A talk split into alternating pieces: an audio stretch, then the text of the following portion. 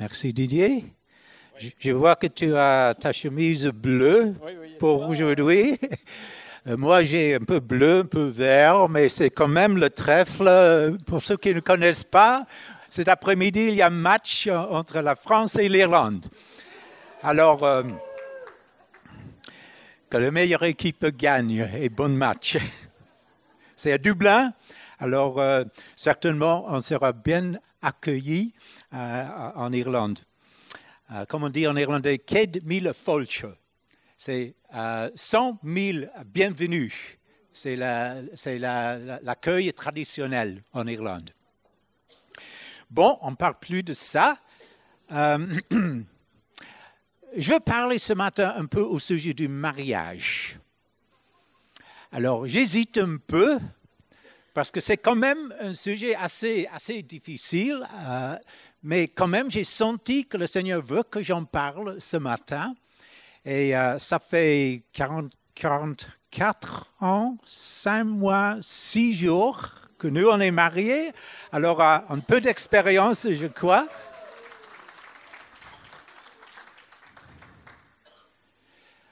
Euh, mais le mariage est, quelque chose de très important dans le plan de Dieu pour l'humanité. En effet, c'est un modèle euh, de l'alliance. Comme Dieu fait euh, alliance avec son peuple, et il a donné le mariage comme un modèle de cela. Et c'est en- dans un sens euh, une incarnation de l'amour et la fidélité de Dieu envers nous. Bien sûr, sur le plan personnel, euh, on n'est pas parfait et euh, on ne vit pas le mariage parfaitement. Et pour beaucoup de personnes, il y a plein de difficultés là- là-dedans. euh, mais je crois que le mariage est euh, un utile entre les mains de Dieu pour la sanctification d'un côté et pour la bénédiction de l'autre côté. Il y a d'autres utiles que Dieu se sert pour nous sanctifier, mais vivre ensemble avec quelqu'un pour toute la vie, c'est quand même quelque chose euh, pour lequel il faut la grâce du Seigneur. Et quand il y a des, différences, euh, il faut trouver la grâce du Seigneur. Et ce n'est pas toujours qu'on réussit. Alors, je comprends qu'il y a beaucoup d'entre nous qui ne sont pas mariés. Euh, il y en a qui, sont divorcés, qui sont euh, veuves et tout ça. Et il y a peut-être euh, des souvenirs difficiles quand on parle de ce sujet. Et je comprends aussi qu'il y a beaucoup qui ne sont pas encore mariés, mais qui aimeraient l'être, mais ça n'est pas encore arrivé. Alors c'est un peu sensible à ce niveau-là. Alors patientez un peu avec moi quand je parle euh, du mariage, parce que je crois quand même que c'est important à ce sujet. Alors, je vais inviter Jean-Luc de venir et faire la lecture euh, biblique d'Éphésiens 5, versets 21 à 32. Merci, Jean-Luc. À partir de 25 21. 21 Éphésiens 5, verset vous, 21. vous soumettant. Voilà. Donc 21, donc vous soumettant les uns aux autres dans la crainte de Christ, femmes que chacune soit soumise à son mari, comme au Seigneur. Car le mari est le chef de la femme, comme Christ est le chef de l'Église, qui est son corps et dont il est le sauveur. Or, de même que l'Église est soumise à Christ, les femmes aussi doivent l'être à leur mari en toutes choses. Marie, que chacun aime sa femme comme Christ a aimé l'Église, et s'est livré lui-même pour elle, afin de la sanctifier en la purifiant et en la lavant par l'eau de la parole, pour faire paraître devant lui cette Église glorieuse, sans tache, ni ride, ni rien de semblable, mais sainte et irréprochable. C'est ainsi que le mari doit aimer sa femme comme son propre corps. Celui qui aime sa femme s'aime lui-même, car jamais personne n'a haï sa propre chair, mais la nourrit en prend soin, comme Christ le fait pour l'Église, parce que nous sommes membres de son corps. C'est pourquoi l'homme quittera son père et sa mère, s'attachera à sa femme, et les deux deviendront une seule chair. Ce mystère est grand. Je dis cela par rapport à Christ et à l'Église, du reste que chacun de vous aime sa femme comme lui-même et que la femme respecte son mari. Merci, Jean-Luc. Marie, aimez votre femme.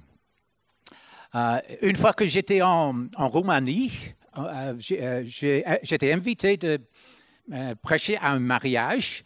Alors, j'ai prêché sur ce verset-là, Marie, aimez votre, votre femme. Et après, les femmes sont venues vers moi et ont dit, mais on n'a jamais entendu ça. Les pasteurs prêchent toujours sur Femmes, soumettez-vous à vos maris. Alors, euh, les pasteurs, c'était des hommes, certainement. Mais euh, alors, c'est l'amour euh, qui est le centre du mariage. Il faut euh, les deux côtés, bien sûr. Mais cette parole, c'est adressée aux maris. Marie, aimez vos femmes.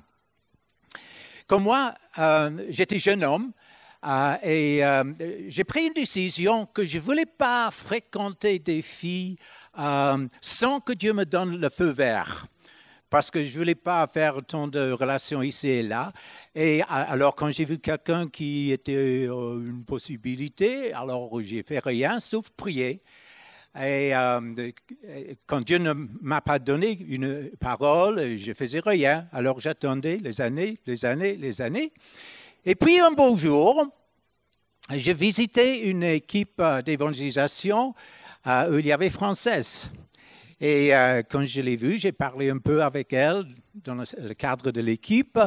Et, euh, et après, je me suis dit, mais quand même, alors, en rentrant chez moi, je me suis sorti de la voiture, je suis rentré dans un champ et j'ai prié. Seigneur, si c'est elle que tu as préparée pour moi, fais qu'elle revienne l'année prochaine à la vie où je serai à Cavaillon. Alors, lorsque je parlais à elle, à ce moment-là, elle ne savait pas ce qu'elle allait faire l'année prochaine. Alors, trois mois après, je l'ai rencontrée en Angleterre et je lui ai dit, mais qu'est-ce que, qu'est-ce que tu vas faire euh, cette année? Et elle a dit, oh, mais je vais en France et, je vais à Cavaillon. Alors, je me suis dit, mais quand même, euh, je ne lui ai rien dit, mais euh, j'ai dit, mais quand même, Seigneur, c'est, pas mal, c'est un bon début. Hein? Mais puis, je voulais quand même euh, la confirmation, alors j'ai continué à prier pendant plusieurs mois. Et, euh, finalement, j'avais encore et encore et encore des confirmations.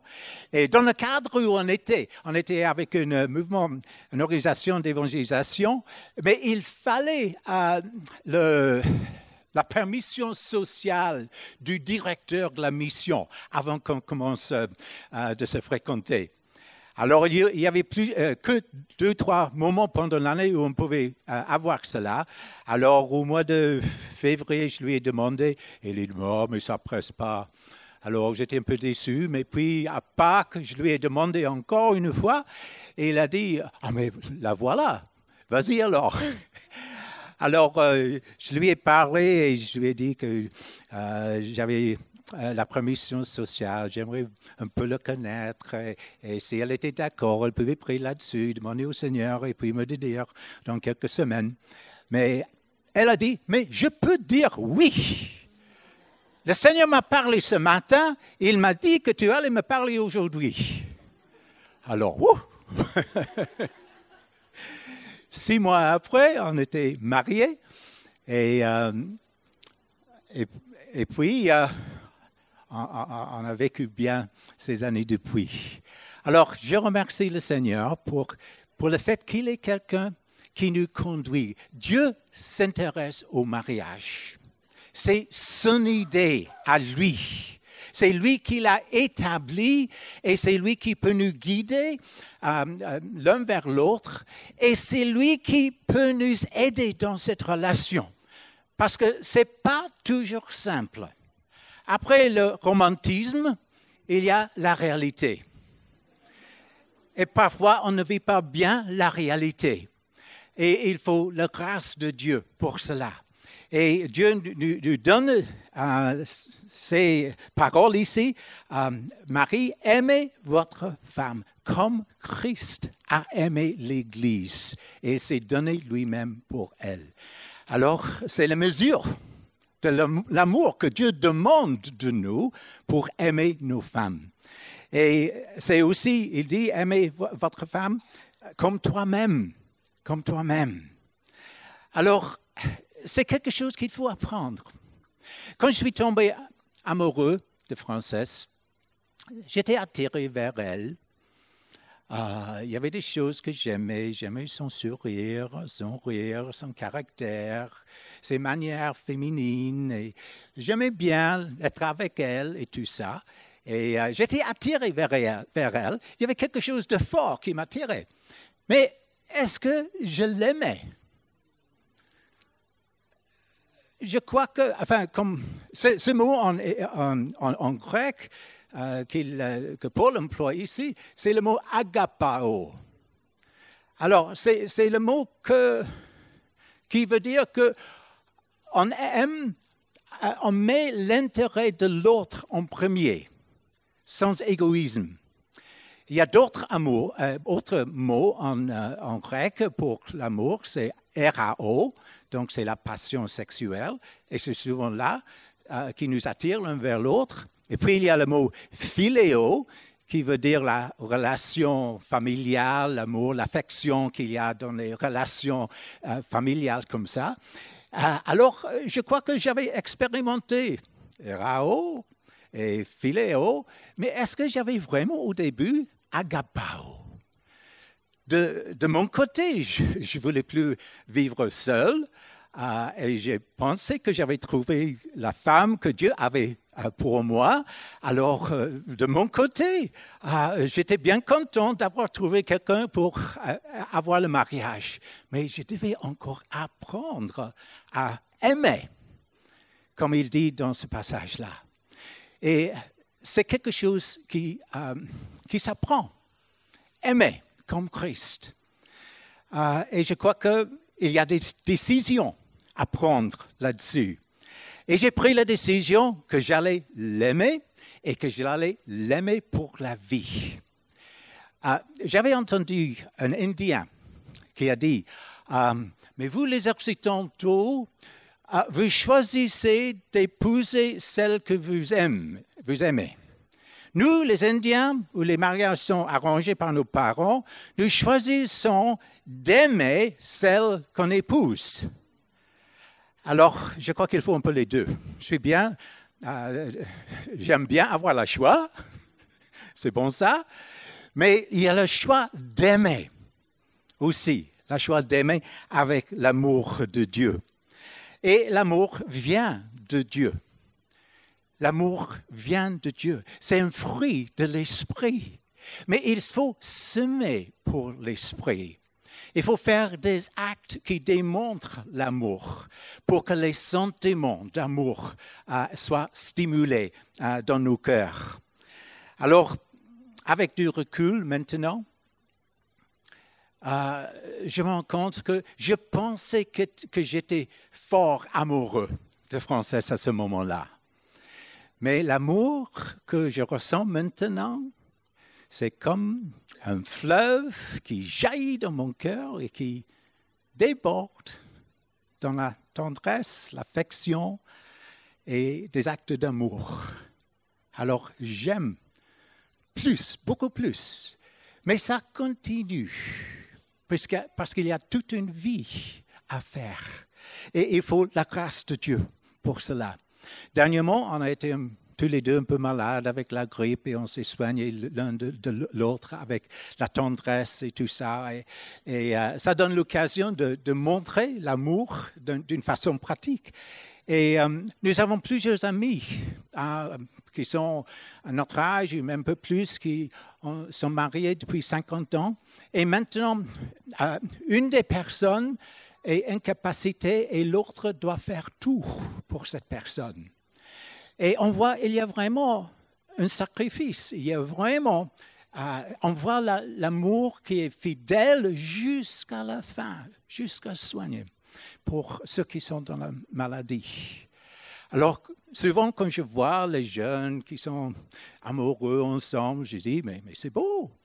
Mais quand je vois des personnes plus âgées qui marchent main à la main, et je dis, mais quand même, ils ont, ils ont eu ensemble.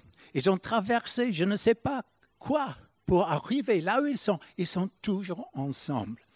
Et je crois que ça, c'est une expression euh, de l'alliance de Dieu. Dieu est toujours là pour nous.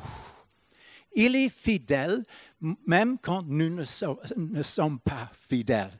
Merci pour la fidélité de Dieu. Alors, nous avons vécu ces années ensemble. Des belles choses. On a élevé une famille ensemble. On a travaillé côte à côte euh, pour faire l'implantation d'églises, pour développer un réseau d'églises euh, en Irlande. On a eu des épreuves ensemble. On a ri ensemble. On a pleuré ensemble. On a souffert ensemble. On a fait ces choses ensemble. Et je remercie le Seigneur pour la fidélité de Frances qui était là euh, à, mes côtés pendant toutes ces années, dans les hauts et les bas. Et ça, c'est un sacrifice.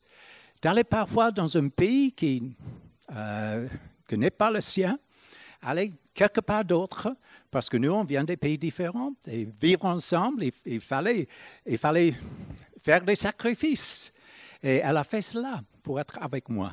Et je crois que c'est euh, cette euh, expression de fidélité euh, qui est importante. Et ça évoque en moi l'appréciation et l'amour pour les sacrifices qu'elle a faits pour moi. Alors, je crois qu'il y a une partie de l'amour qui est une réponse à l'amour de l'autre. Et on voit ça avec Dieu. C'est lui qui nous a aimés le premier. Et nous l'aimons lui parce qu'il nous a aimés le premier. Euh, je ne sais pas si vous avez lu le, livre euh, Les cinq langages d'amour euh, par Gary Chapman. Et il parle dans ce livre de, du coup de foudre qui arrive parfois au début pour un jeune couple. il appelle ça l'obsession amoureuse. et il dit que normalement, avec son recherche, il a trouvé que ça ne dure pas plus de deux ans. Alors, après qu'on atterrit encore dans la réalité, alors on trouve que l'obsession n'est plus là. Et il n'y a plus l'amour, souvent. Mais ce qu'il dit que ça, ce n'est pas l'amour du tout. C'est quelque chose de, chimique, c'est les hormones, c'est, enfin, il, fait une définition. Euh, euh, je ne le vois pas maintenant. Euh, mais c'est quelque chose de génétique qui agit en nous pour nous attirer ensemble. Mais il dit, ce n'est pas l'amour, et pour trois raisons. Et c'est Scott Beck qui dit ça. Ce n'est pas, pas l'amour pour trois raisons. Premièrement, il ne procède pas d'une décision volontaire, ni d'un choix conscient. Alors c'est quelque chose qui est un peu automatique, qui arrive. Mais l'amour, c'est un choix, c'est quelque chose qu'on fait volontairement. Jésus a choisi de venir sur la terre pour mourir pour nous. Et deuxièmement, il dit, il nécessite aucun effort. Tandis que l'amour nécessite un effort. On prend une décision, mais on poursuit cette décision. Et ce n'est pas toujours facile. Le vrai amour. Mais ça libère quelque chose en nous. Quand on sème l'amour, on sème pour l'esprit. Et l'esprit donne le fruit d'amour. Mais il n'y a pas le fruit sans semence. Euh, il y a un effort pour faire la semence. Demande aux fermiers. Troisièmement, euh, cette obsession amoureuse n'est pas soucieux du développement personnel de l'autre. C'est pour soi-même. Euh, on sent bien et on suit ses sentiments comme ça.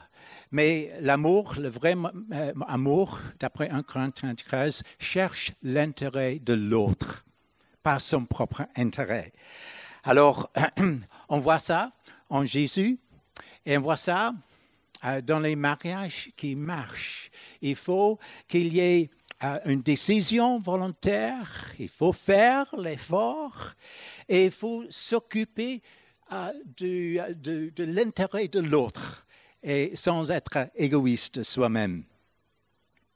Et le mariage d'après la Bible, est une alliance. Une alliance pour la vie, une alliance euh, exclusive, C'est une alliance de sang scellée par les relations sexuelles.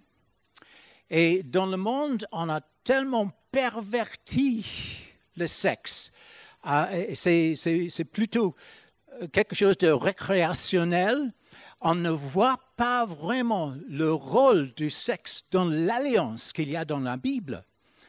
Il y a bien sûr les promesses, les vœux qu'on fait euh, devant l'Église, là où on est marié, on fait des vœux les uns envers les autres dans la présence de Dieu. Mais cette alliance est scellée lorsqu'on devient un, une seule chair. On devient une personne. Et je crois que ça, c'est fondamental. Et on a beaucoup perdu parce qu'on fait les choses à l'envers souvent aujourd'hui. Alors, je crois qu'il faut revenir à, l'enseignement de la Bible au sujet du sexe, au sujet du mariage, au sujet de, de relations, d'alliance en cela. Et même, comme dans la Sainte Seine, on a un souvenir de l'alliance qu'il y a dans le sang de Jésus. Je crois qu'il faut continuer les relations euh, pour sceller notre relation encore et encore, qu'il y a euh, ces liens qui sont forgés entre nous. Et je crois que ça, c'est important. Dieu est pour le mariage. Et le diable est contre le mariage. Il est contre ce que Dieu euh, veut. Et c'est lui qui veut détruire, qui veut s'opposer au mariage. C'est lui qui veut s'aimer l'égoïsme et les autres choses euh, qui, vont faire des problèmes, des soucis, des brisements et tout ça dans le mariage. Alors, je crois que c'est un domaine de guerre. Et je ne veux pas dire guerre entre lui et elle, il y a une dimension spirituelle de guerre au sujet du mariage. Et avec les valeurs de ce monde qui ont tellement changé, pour revenir aux valeurs du royaume de Dieu, je crois qu'il faut, il faut battre pour cela. Il faut se battre pour ça. Alors, je crois que c'est important de faire. Je, pense aussi qu'avec... Euh, toutes les redéfinitions du mariage qu'il y a eu dernièrement. Euh, que ça peut être entre homme et homme et femme et femme. Ce n'est pas la définition traditionnelle, ce n'est pas la définition de la Bible. Mais tout cela sert à détruire le mariage. Je crois, que tout ça, ça fait partie du projet du diable pour détruire euh, ce modèle de l'alliance que Dieu a établi il a perverti. Et je crois qu'il il opère aussi pour bloquer les mariages, pour empêcher que les unions se forment.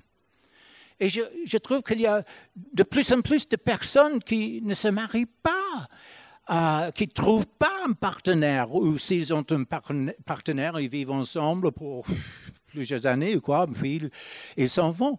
Mais il n'y a pas de mariage. Il n'y a pas autant de mariages qui se font. Euh, j'ai lu justement euh, la semaine dernière dans, euh, dans le journal de Villeneuve-Tolosane, là où on, habite, que pendant le mois dernier, il y avait quatre mariages, dix naissances et trente décès.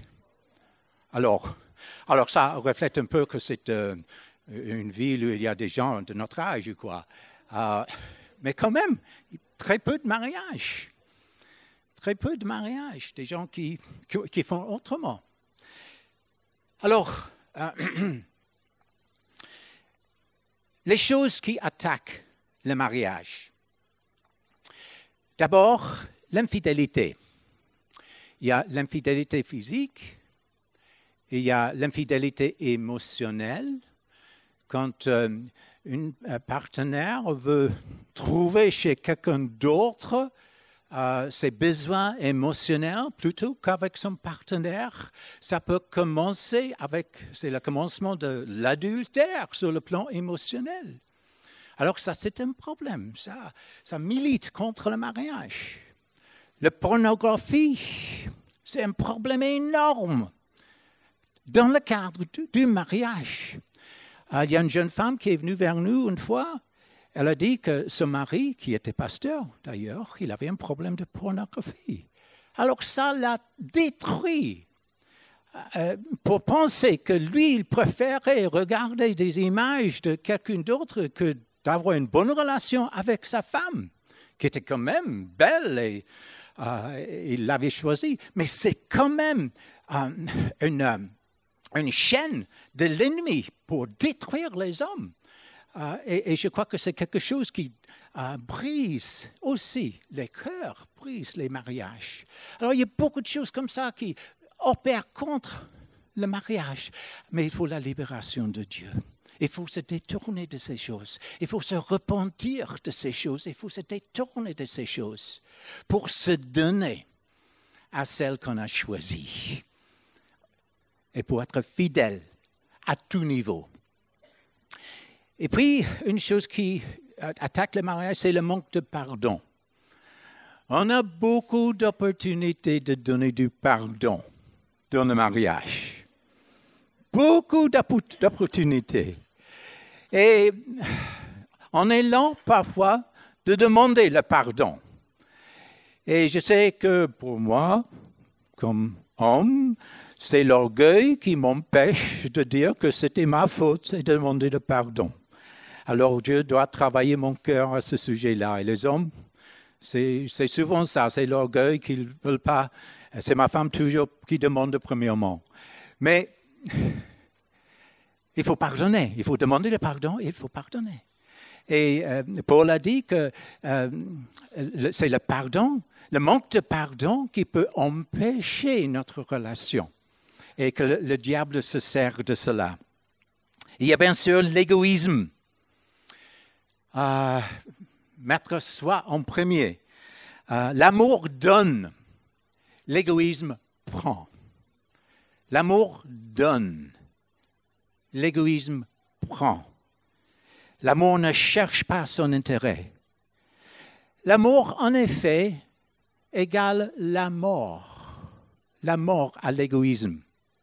Jésus, dans son amour, il est allé à la croix. On a chanté ça ce matin, attaché à la croix pour moi. Il a mis de côté ses intérêts il s'est mis à mort lui-même pour exprimer son amour pour nous. Alors aimer comme Christ, c'est mettre mort à l'égoïsme. Et puis il y a la, colère. La colère dans les relations, ça, ça, ça bloque les relations. Et je ne savais pas que j'avais de la colère jusqu'à un certain moment. Et, puis le Seigneur m'a révélé cela, parce qu'il se peut qu'on ait de la colère sans le savoir. Et euh, ça sort dans les relations.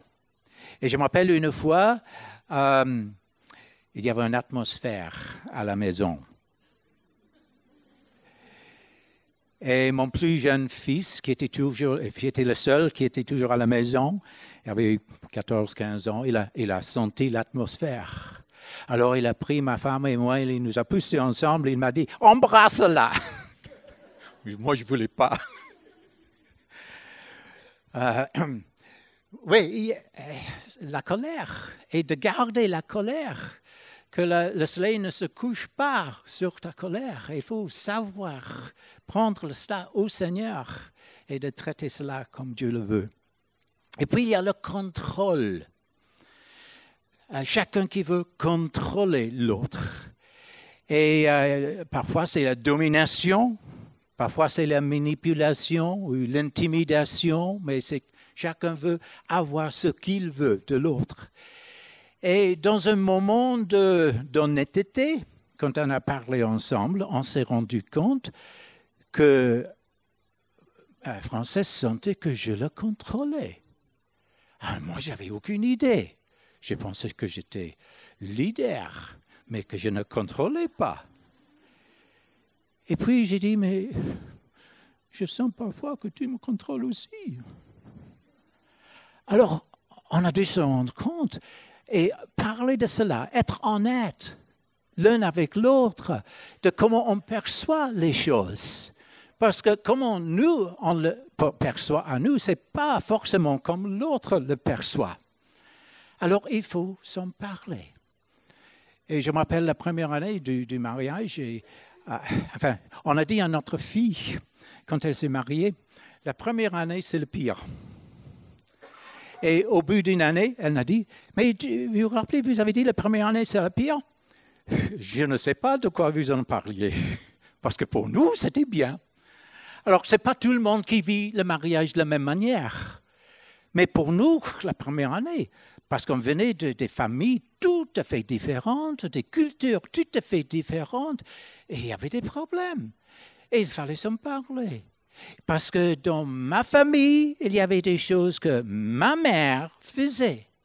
Mais dans sa famille, ces choses-là, c'était son père qui les faisait.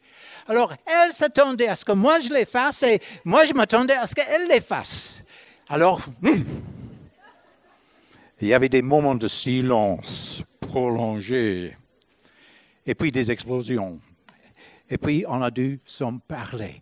Et ce n'est pas le mariage de vos parents, ce n'est pas le mariage de mes parents, c'est notre mariage. Et on va le faire comme ceci. Mais il faut, il faut parler, il, ne faut pas garder les choses à l'intérieur, et il ne faut pas seulement s'exploser en colère, il, faut parler, il faut battre, il faut bâtir, non pas, battre. il faut bâtir son mariage. Euh, et, il faut du temps. Euh, et il faut l'amour. Alors, il y a ces choses qui, qui attaquent le mariage, le manque de agapé, l'amour agapé. Euh, et s'il y a le manque de cet amour-là, alors le, le filio, ça va baisser aussi. Et le RAO, ça va baisser aussi. Alors il faut l'agaper, que tout marche bien euh, dans le mariage. Alors les choses qui nourrissent le mariage, bien sûr, premièrement, l'amour. L'amour comme Jésus a aimé. Marie, aimez vos femmes comme Christ a aimé l'Église et s'est livré lui-même pour elle que chacun de vous aime sa femme comme lui-même et que la femme respecte son mari. Alors, pourquoi il dit cela au mari? Parce que dans la Bible, il y a trois fois que Dieu a dit aux maris d'aimer leur femme et qu'une seule fois qu'il a donné, il a demandé ça aux femmes d'aimer leur mari. Alors je crois que les hommes ont plus besoin d'entendre cela. Et, je trouve que les femmes, par nature, se sacrifient plus pour leurs enfants, pour leur famille, pour, pour leur mari et pour tout. Et c'est les hommes qui ont besoin de savoir comment aimer en se donnant pour sa femme et sa famille. Euh, alors, comment exprimer l'amour? Dans le livre, là, les cinq langages d'amour, il parle de cinq choses très pratiques pour exprimer l'amour. C'est pas là, ah, ah, je, je t'aime. C'est des choses pratiques. Premièrement, les paroles valorisantes.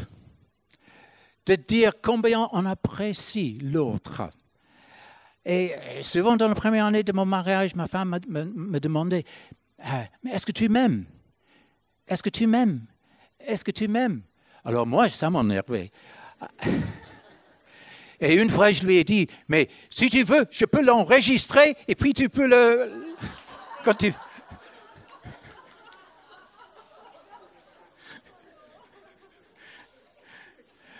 J'étais lent à apprendre.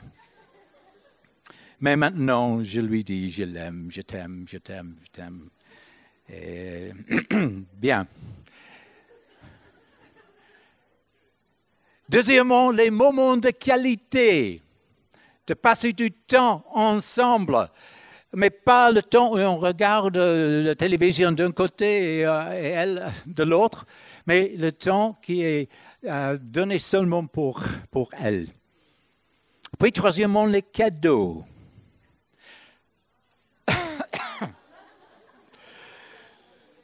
je n'en dis plus. Quatrièmement, les services rendus.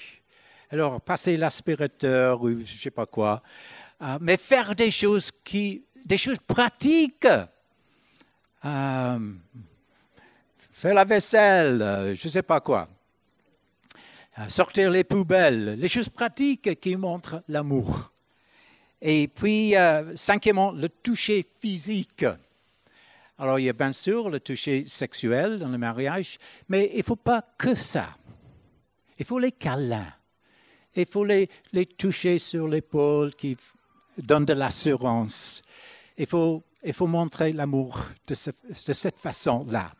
Alors, il n'y a pas tout le monde qui a le même langage d'amour.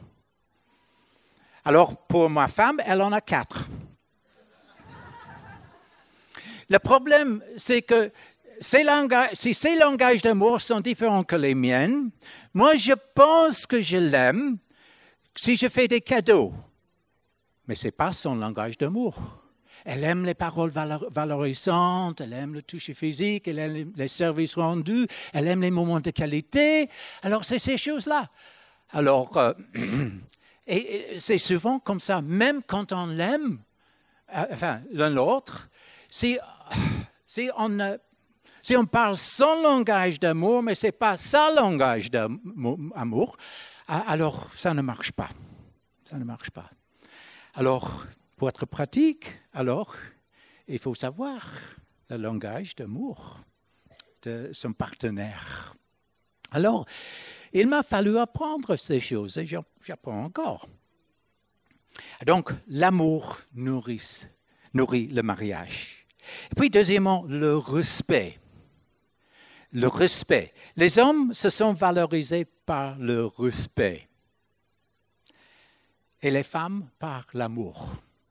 Mais il faut le respect des deux côtés.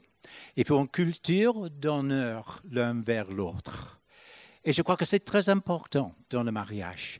Et quand j'entends des femmes qui disent des choses au sujet de leur mari qui ne montrent pas du respect, alors je dis, mais il y a quelque chose qui ne va pas. Alors, l'amour comme Jésus et le respect. ce sont ces choses qui nourrissent le mariage. Alors, il y a un exercice que parfois je donne aux couples. C'est prenez chacun une feuille et écrivez cinq choses vues faites pour montrer l'amour pour votre femme, votre mari. Ou cinq choses, si vous ne les faites pas, vous pensez que si vous faites, ces choses, ça montrerait l'amour. Alors, et puis classez-les par ordre d'importance, un à cinq. Et puis, écrivez cinq choses que vous aimeriez que votre partenaire fasse pour vous, pour vous exprimer son amour. Alors, si tous les deux font cela séparément, et puis on, compare les listes, c'est intéressant. C'est un bon moyen de s'engager l'un avec l'autre et parfois faire des changements s'il faut le faire. Il faut être prêt à changer.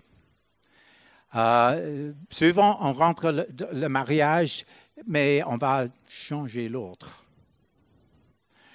Mais ça ne va pas. Il faut être changé soi-même. Et puis, Dieu s'occupera de l'autre. Bon, ça c'est quelques, quelques pistes pour, pour suivre un peu, pour euh, améliorer les mariages. Euh, mais je crois qu'il faut dire, il faut la grâce de Dieu. Quoi qu'on fasse, il faut la grâce de Dieu. il faut beaucoup de grâce.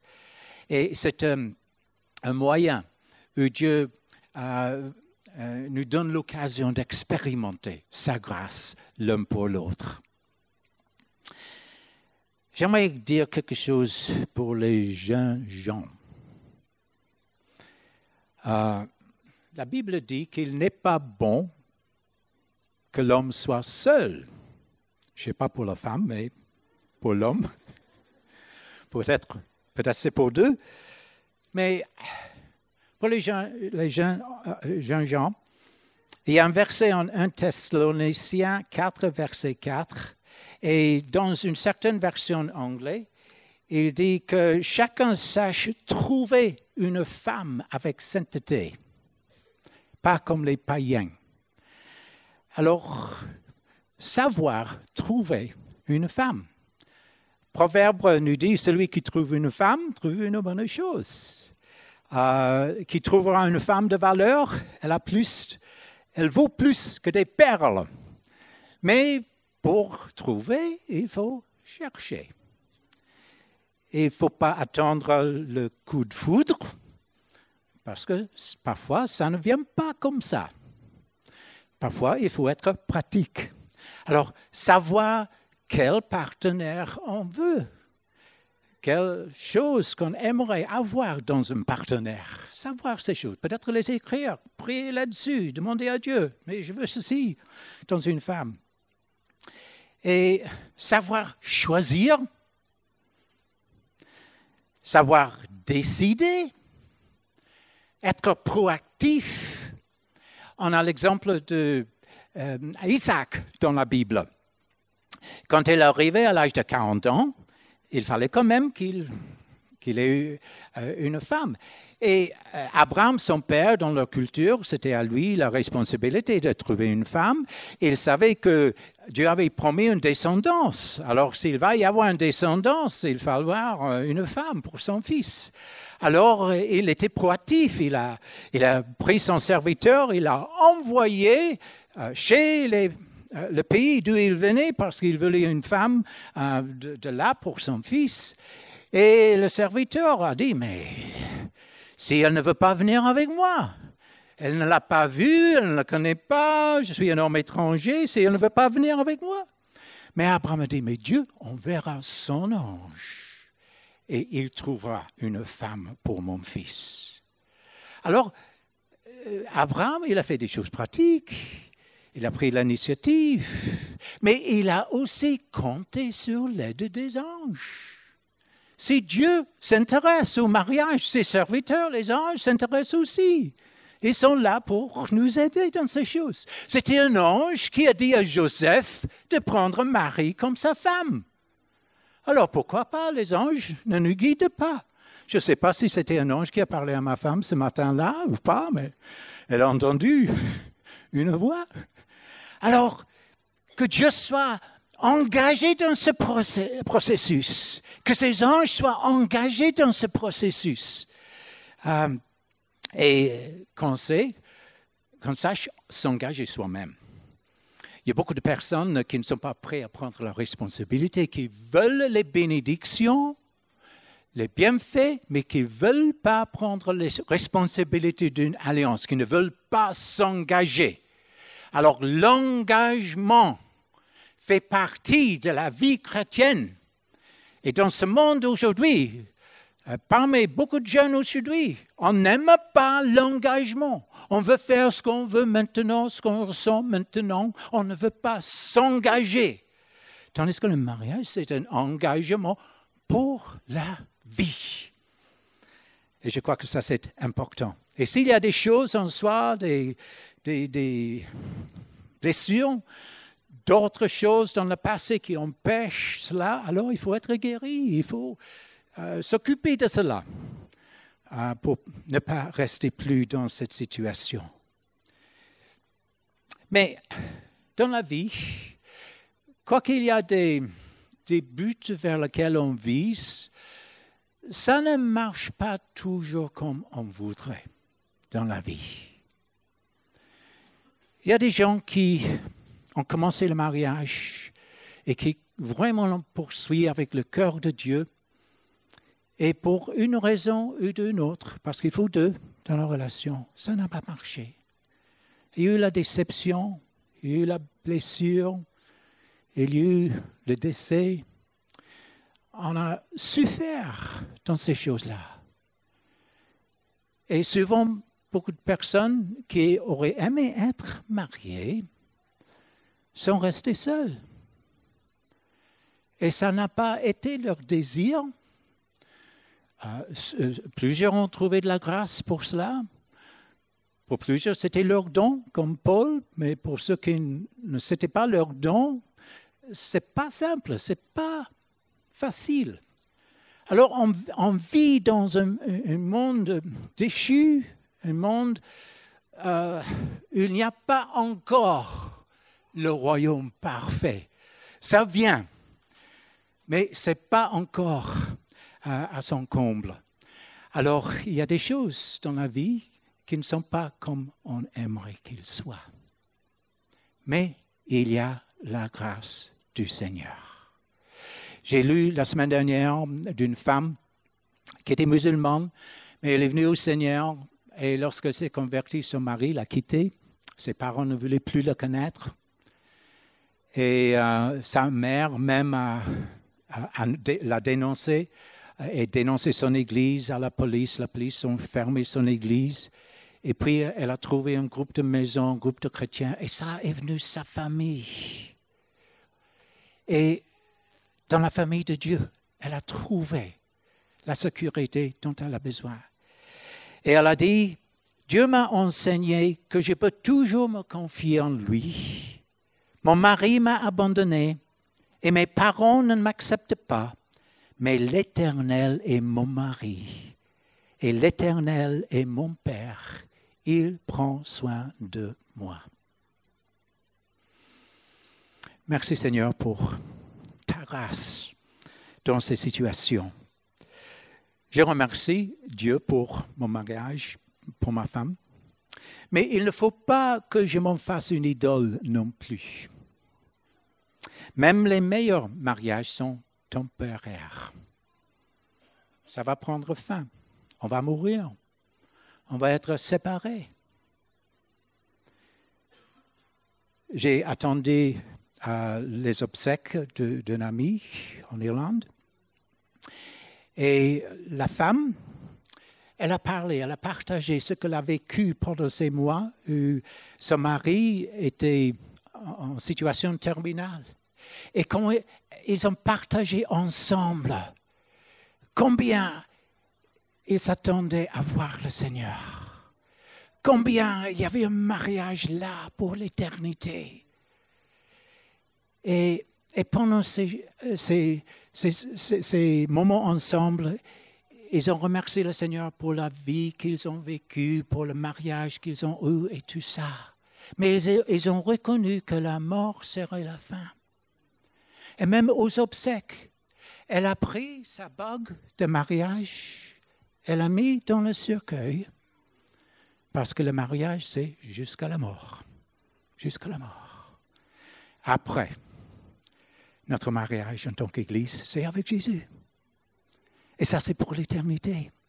Un mariage où il n'y a pas de déception, pas de blessure, pas de faim, pas de problème. L'amour éternel de Jésus pour nous. L'Église en est déjà fiancée à lui et on attend son amour, son retour. On attend le noce de l'agneau. Et Jean dans l'Apocalypse a dit, Amen, viens Seigneur Jésus, viens Seigneur Jésus. Et c'est pour cela qu'on attend. Et même le, mariage réussi euh, n'est qu'un avant-goût de ce que nous vivrons avec lui pour l'éternité. Alors, que Dieu nous donne sa grâce pour vivre le mariage, pour trouver le partenaire qu'il a pour nous, ou pour vivre seul. C'est là notre cas pour maintenant. Il faut la grâce du Seigneur dans chaque instant. J'aimerais prier.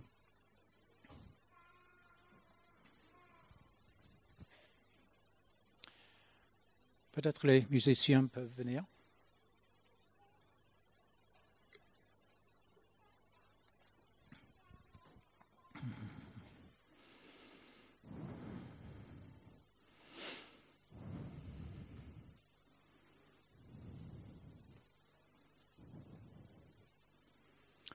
Je vous demande de vous lever, s'il vous plaît.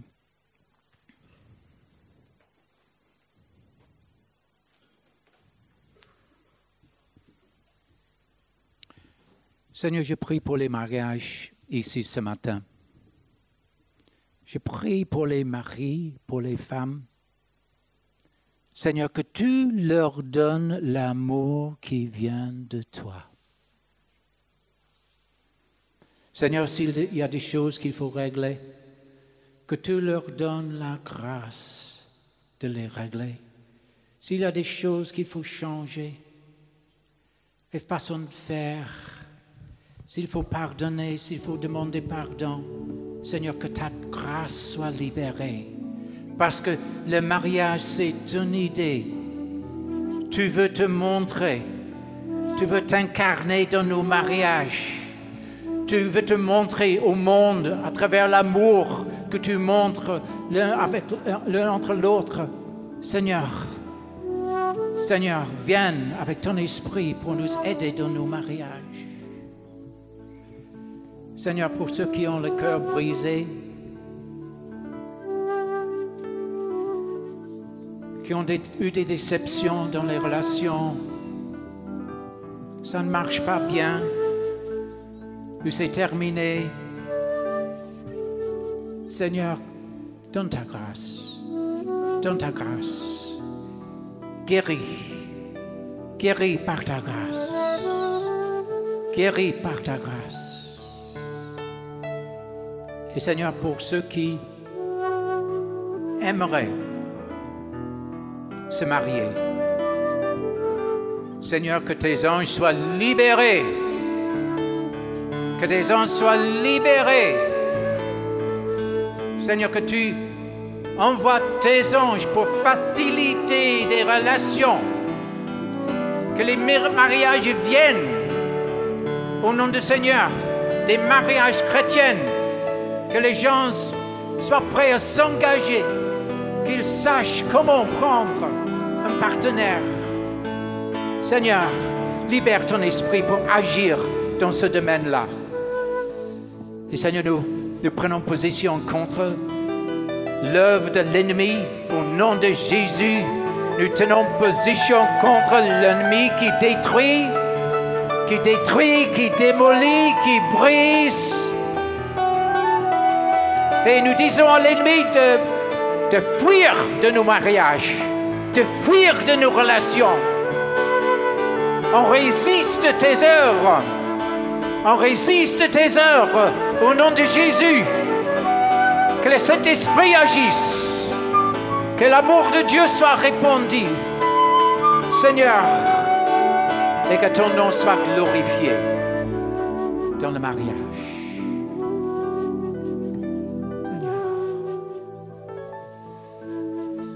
Seigneur, que tu crées des mariages pour ceux qui en veulent. Seigneur, que tu crées, que tu crées des mariages, que tu fasses quelque chose dans le cœur, que tu fasses quelque chose dans le domaine spirituel pour enlever les blocages, pour enlever l'œuvre de l'ennemi, pour que des mariages qui sont conçus au ciel soient manifestés sur la terre. Seigneur, Seigneur, nous te bénissons. Nous te bénissons. Seigneur, nous te remercions pour ceux qui ont des mariages plus ou moins bons. Nous te remercions pour ces bénédictions. Merci de nous avoir appris. Merci pour ta grâce et ta faveur sur nous. Et donne-nous ta grâce pour poursuivre jusqu'à la fin de nos jours, comme Jésus. Comme Jésus a aimé et s'est livré lui-même pour nous. Fais grandir encore notre amour, Seigneur. Fais grandir encore notre amour l'un pour l'autre. Au nom de Jésus.